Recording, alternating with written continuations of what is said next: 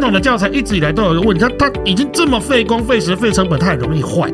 这是我当时在大学的时候思考的问题。可是我那时候想来想去，我想不出一个解法。嗯，但我只有一个想法，就是我一定要爬到供应链的顶端，变成供应链的头。嗯嗯，否则我做不了事情。嗯嗯，所以到那个时候，我就开始参与很多的呃友善高铁啦、友善金融啦、好、哦、友善的这种设备的制作，或者是这种 APP 的设计。那我也跟大家说一下了哈，中华邮政的无障碍 APP 设计是我做的，嗯嗯嗯，然后富邦银行的那个，包括的友善金融整个整个制度我都有参与，包括故宫的那个语音导引系统，做下来我发现一个问题，就是台湾不是不想做，不是不愿意做，是不会做还给搞，因为他觉得他懂，他觉得他定的政策都是对的，其实落后不可怕，落后还走错路这才可怕，你甚至可以看到那个台湾的很多视障的导盲砖。他带视障者去撞墙，嗯嗯，他带视障者去水沟里面，还有那个房子拆掉了，导盲砖没有拆干净的，带视障者在原地转圈圈，大概有八成以上导盲砖完全没有用，嗯嗯嗯。那你说有声号字，台湾的有声号字遇到最大的问题不是没做，是听不到，嗯嗯。那你做了有声号志听不到，等于没做啊。我看到这个问题之后，我就在思考怎么办。那我一个人我做不了什么事情。然后我在二零一七年，因为我从小单亲嘛，我妈妈过世之后，我就更清楚了。嗯哼，第一个我要先活下去，我活下去之后，我要做到的第一件事情就是爬到供应链的顶端。嗯，那因为我做音乐嘛，嗯，我就在二零一八年发了自己的一张演奏专辑，叫《看不见的生命角落》。不发还好，一发吓一大跳，完蛋了！是哪个老师告诉我音乐是视障者最好做的东西？没有啊，现在连音乐都是触控的。器材都是触控的，然后视障者英文能力不好，嗯、电脑能力不好，你怎么做？嗯嗯，我有啊，我乐器弹超好的，啊，那谁看得到？嗯嗯，你你怎么可以欺负我嘞？我是视障者，我怎么拍照？不是那个问题啊，嗯、大家都看影片比较多啊，啊，我就不会啊，学啊，嗯嗯，那谁教呢？所以我就投入了视障的电脑教学，到现在我都还在做。嗯，我主要做的东西就是视障者的这种电脑教学的职业的训练。他如果想做数位音乐，我就只做这一块。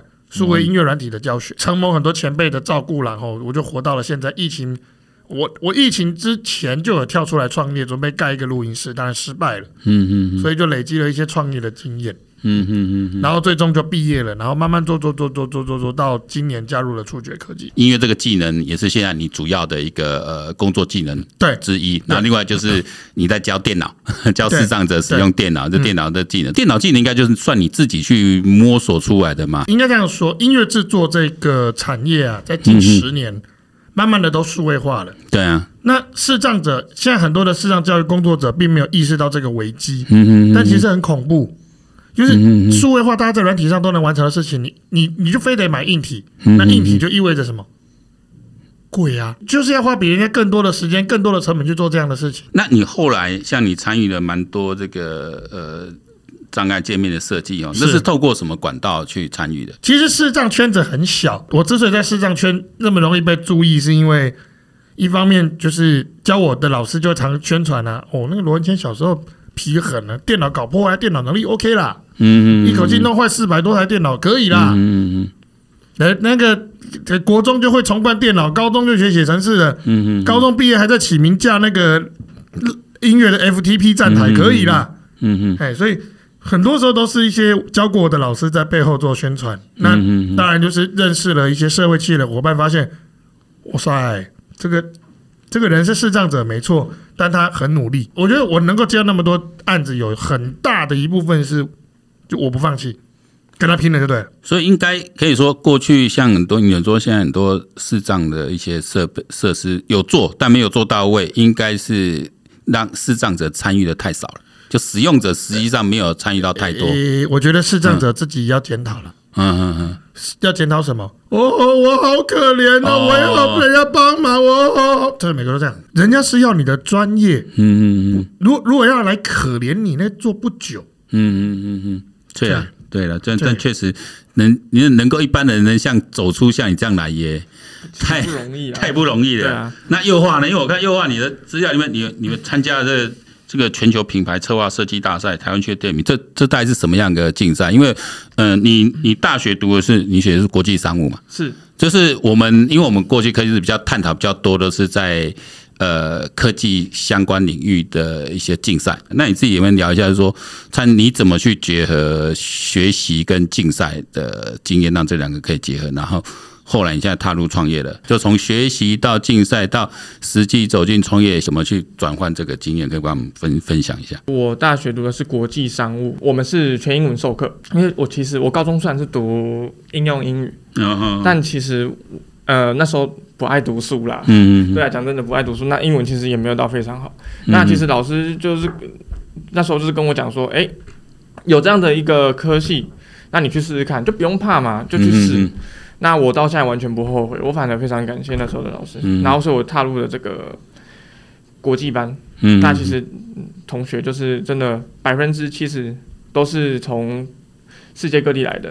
那既然我都在这个全英文的环境下了，那我我我真的已经到后面四年来，我已经习惯了。我反而上不惯中文的课。嗯，对。嗯嗯，那其实就是学校给我们一个这么好的环境，那我就真的要去好好的追求，好好的去珍惜这样。那。上了研究所，嗯嗯，也就是 GMBA，嗯嗯嗯，一样，就是里面的人真的很多都是鬼才，嗯嗯嗯，他们有一些是从德国、从奥地利来的。那德国的学制是这样，他们高中毕业以后要先去工作两年，再来读大学，甚至在后面再读那个研究所。所以他们其实累积了很多经历，嗯嗯，那他们想法也都非常的丰富，这样，对啊。所以他们是被奖学金吸引来的吗？我觉得奖学金是一大部分，然后另外一部分，我觉得是因为我们也有固定，就是会有一些学长姐，然后他们都会到那边去，然后他们可能有交交流啊、分享，然后他们也可能被台湾的文化吸引了，嗯嗯嗯。对，所以就来这边。另一方面，现在大学越来越难招生，对，我们需要国外学生来补岗位。然后你就，那你是什么缘分加入这个触觉科技的团队？这个算是从竞赛的这个机缘过来的啦，国贸局主办的国贸小尖兵，嗯，的新南向海外贸易，那时候就是在。这个比赛当中遇到冯毅，听他在介绍触觉科技，他正在做的事情。那我后来听一听，哎，觉得蛮有意义的。嗯嗯。而且我觉得我现在趁年轻嘛。我其实都没有什么经验，就跟风聊了一下，然后觉得不错，那我就加入了这个团队。机缘是这样来的。从准备的策略哦，那你觉得你自己呃在这样比赛里面都取得蛮好成绩，那也让让你有机会加入这个团队。那你觉得赢过别人地方是什么？你可能在哪些地方诶有超越他们，或是你可能比他们多想一点，多做一点？你你觉得自己的优势是什么？真的要选对你和的指导老师，嗯嗯，然后他们愿意真的提供给你一些非常有。有实用性的一些建议，嗯嗯，有建设性的。除了老师的建议之外，我其实我们真的团队的磨练也很重要，嗯嗯。其实我们就是比如说，我们到当时也差不多可能三四个，然后素昧平生，然后我们都不太认识，嗯嗯。那到后来就是经过可能一个月的磨合，慢慢的了解对方，然后我们就是共同去讨论说，哎，我们要用什么策略去打其他队，嗯嗯。对，那其实我觉得。重点就真的是说，你要真的非常非常的重视你正在做的事情。嗯，我觉得这是其中蛮重要的一点。前两次像我得名的都是赢在创意。嗯嗯嗯。对，我觉得我们就是比别人更有创意一点。嗯。然后还有当然的啊，就是商模那些。嗯嗯。我觉得可能都比其他团队，不是我自己在讲啊。嗯。对，就是可能。Overall，综合来讲的话，就是我们比较稳 steady 一点。我先以上面讲的一个国贸小尖兵来讲，嗯、那时候是我们去那个一间公司实习，它是一间那个环保再生然后纺织的一间公司，嗯、叫 Solis。那我们经过实习了一个月之后，把我们最后的成果，然后把它去做一个分享，做一个报告，然后到最后跟全国的一些大学。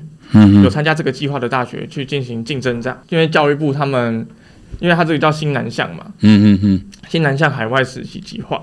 那其实这间 Solis 他在越南那边有设厂，比较可惜的是，以往都是到越南去实习，嗯，但是那一年刚好是 COVID，嗯嗯，所以我们就变成了线上远距实习，嗯，对，那还是我们，但是我们还是去要针对越南市场去做开发，去做研究，我们可能要给他们。公司方那些一些策略啊，甚至我们后面还帮他开开发了泰国市场，嗯，对，所以我觉得这也是我们可能那时候得第一名的原因，嗯嗯，就其实帮他们开发另外一个市场，然后我们帮他的整体销售也提升了。所以你们是实际有在帮他们 run run 对对，我们是有要给他们体验这样，对对对，哦、对。应该有有有实际的，就比光子上糖冰当然要对对对对更容易赢到评审的青睐了。嗯，我要让你听出这个空间有多高的时候，嗯。这样的生活经验就非常重要，所以我其实很鼓励很多视障者，嗯嗯嗯，你要在职场上跟大家有共同的话题，有一个很重要的东西，很多视障者教育都会忽略，出去玩，嗯。